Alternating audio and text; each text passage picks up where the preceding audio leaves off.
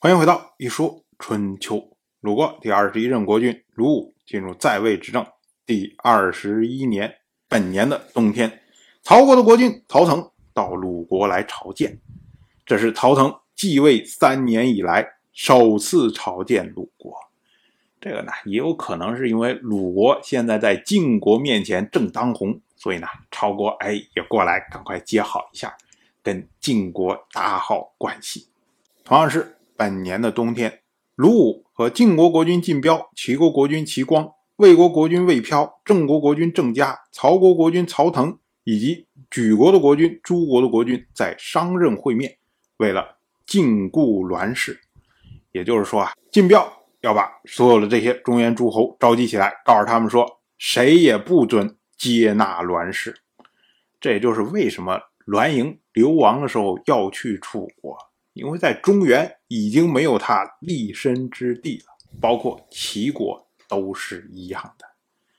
那在这一次商任之会上，齐光和魏飘两个人不敬。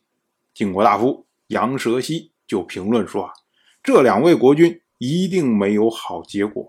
会盟朝见是礼的根本，礼是执政的载体，政是立身的保障。怠慢礼仪就会治政有失，治政有失就不能立身。因此呢，齐国和魏国一定会发生动乱的。晋国这边禁锢了栾氏。”但是呢，栾氏的党羽智起、中行喜、周绰、邢蒯都流亡去了齐国。齐国的国君齐光朝会的时候，接见了这些栾氏的党羽。他说啊，你们都是晋国的勇士。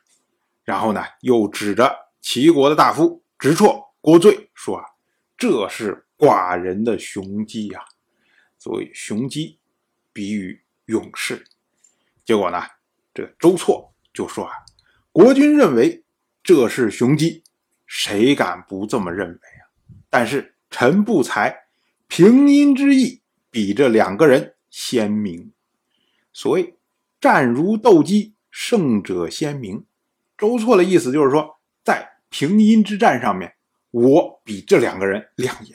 当然，这句话一点没有夸张，因为直错郭罪就是被。周错所服啊，齐光他呢打算要设立爵位来分封勇士，那直错和郭罪都想参与，结果周错就说啊，东吕之役，臣左参因为拥挤，不能前进，车马在城门中盘旋许久，门扇上的铁钉都数清楚了，有这样的战绩，是不是可以参与呢？结果齐光说啊，您。做那些事儿都是为了晋国的国君呐，不是为我们齐国呀。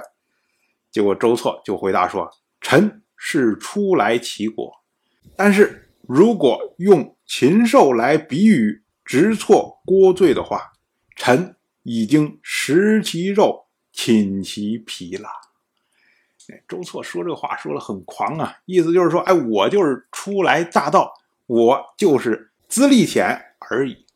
但是呢，如果比喻的话，因为我曾经建设过直错郭罪，曾经俘获过他们。如果他们是禽兽的话，早都已经被我扒皮给吃肉了。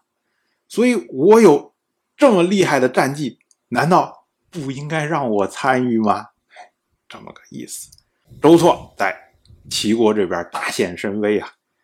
那晋国这边呢，也有人对他们有想法。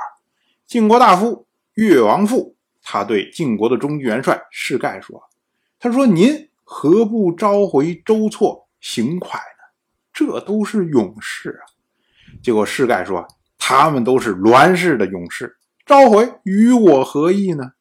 结果越王父说：“如果您能像栾氏一样对待他们，那他们也是您的勇士啊。”可是呢，士盖不听，所以由此我们就知道。为什么晋国的士都愿意投靠栾盈？就是因为栾盈好事啊，比起来士盖强太多了。当然，我就这么一说，您就那么一听。感谢您的耐心陪伴。如果您对《一说春秋》这个节目感兴趣的话，请在微信中搜索公众号“一说春秋”，关注我。您不仅能得到《一说春秋》文字版的推送，还可以直接和我互动交流。